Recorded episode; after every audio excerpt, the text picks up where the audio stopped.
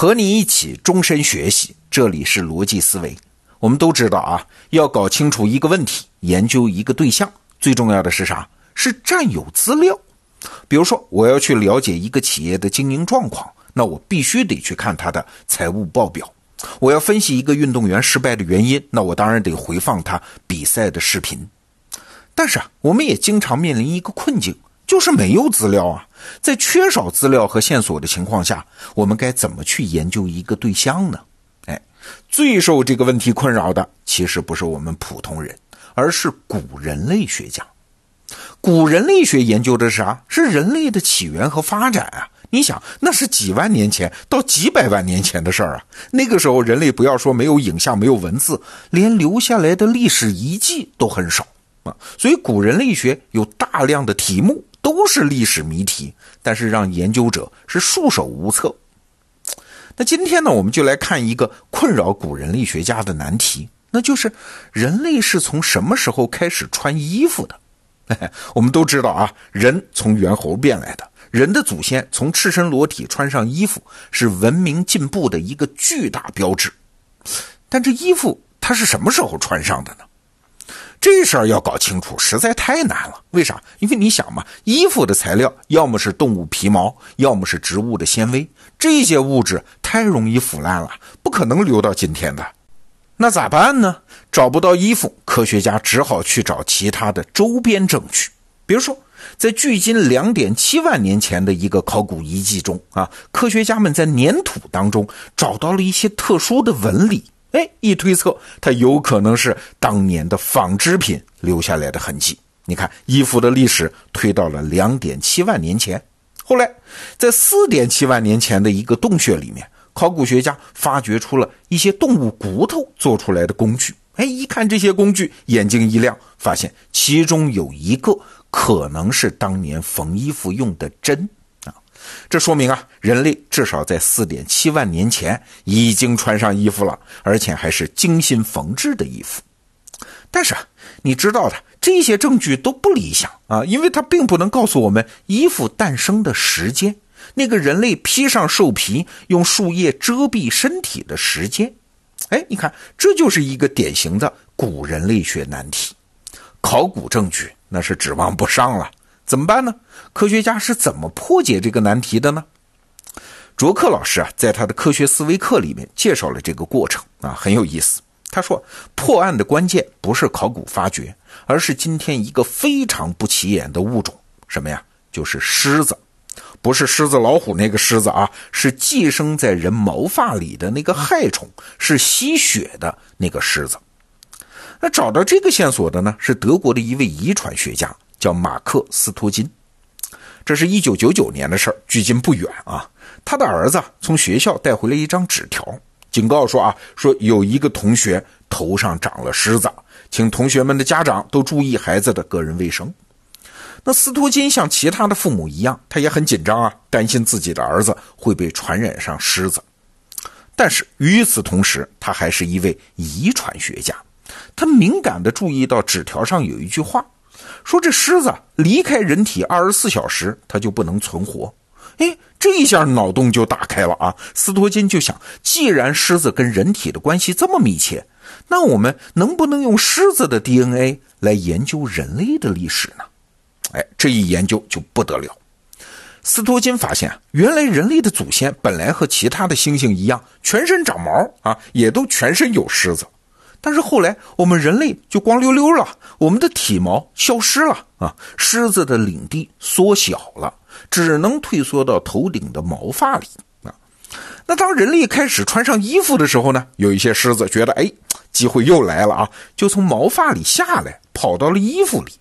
哎，这种狮子在衣服上就发生了演化，它们的前爪啊就演化出了一种钩子，能勾住衣服的纤维。然后藏身其中啊，时间一长，两种狮子之间就发生了生殖隔离，成了两个物种啊，就是互相之间不能生小孩了啊，各自上路，独自发展。那后来呢，就一种叫头虱，是寄生在头发里的虱子；一种叫体虱，就寄生在我们身体上穿的衣服里的虱子。所以啊，只要能确定头虱和体虱这两个物种分化的时间，我们就能确定人类衣服产生的时间啊。哎，好了，有了这么个思路啊，于是斯托金就开始收集世界上十二个国家的头虱和体虱，从什么埃塞俄比亚到厄瓜多尔到新几内亚，他通过 DNA 测序分析出了头虱体虱分化的时间，哎，多少？十点七万年前。这是二零零三年得出来的结果。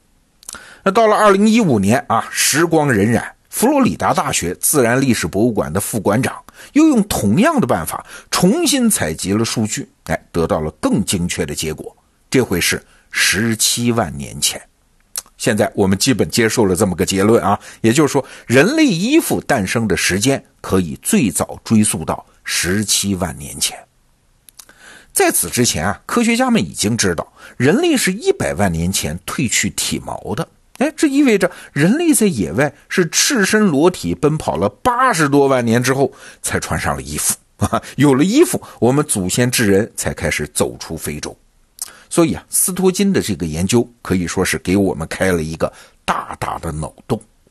更神奇的是啊，科学家们对狮子进行基因测序，还得出了很多有意思的结论。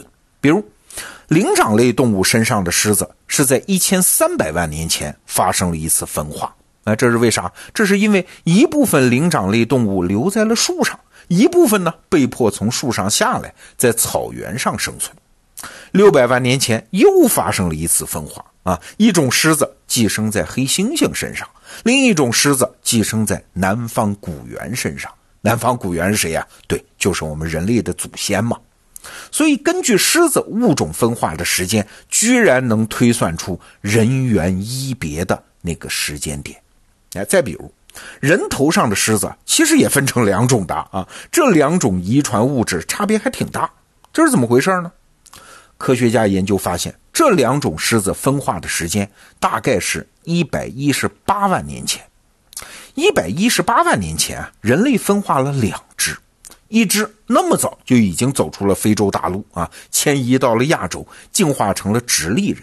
只不过后来这一波灭绝了。那还有一只呢，就留在了非洲。哎，其中就包括我们智人的老祖宗。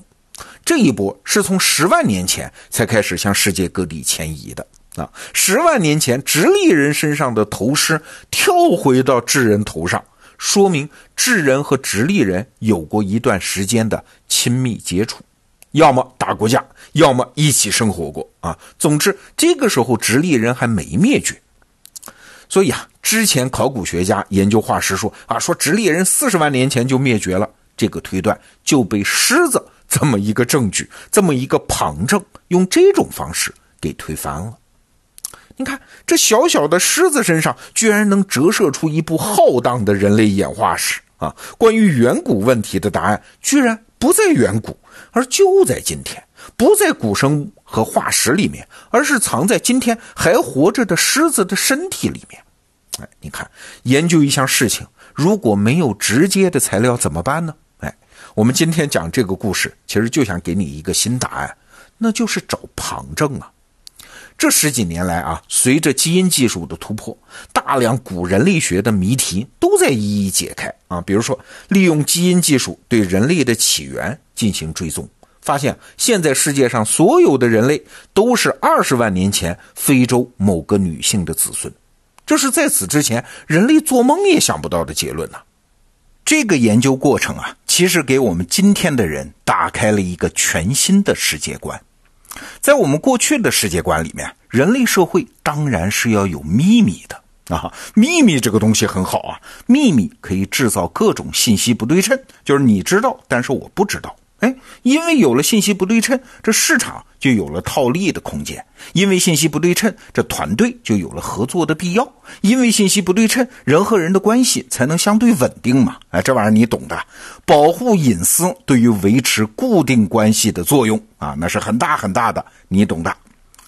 那现在很多人也就担心，哎呀，到了互联网时代、人工智能时代，这隐私被侵犯了怎么办？就是人类社会没有秘密了，行不行？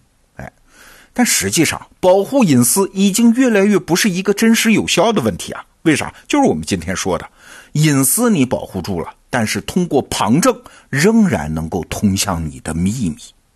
就像法医学家埃德蒙·罗卡说过一句话啊，叫“凡走过皆有痕迹”。什么意思？就是凡发生过的事，都是一个永不消失的数据包。只不过人类可能暂时没有能力解码这个数据包啊，没有破案的工具。但这个工具迟早会被发明出来的。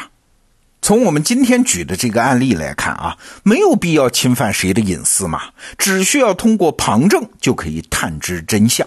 那这种力量有多大呢？连十万年前人类穿上了衣服这种事儿都能够通过旁证的方法被知晓，那还只是通过一只小小的狮子记录在基因里的信息。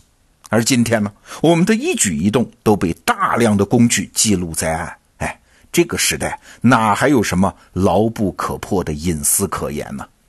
所以啊，下一期的人类文明也许将建立在没有隐私。没有秘密，信息高度对称的基础上，哎，今天的一切不过是历史的折叠啊，而所有的折叠都有可能被解码呀。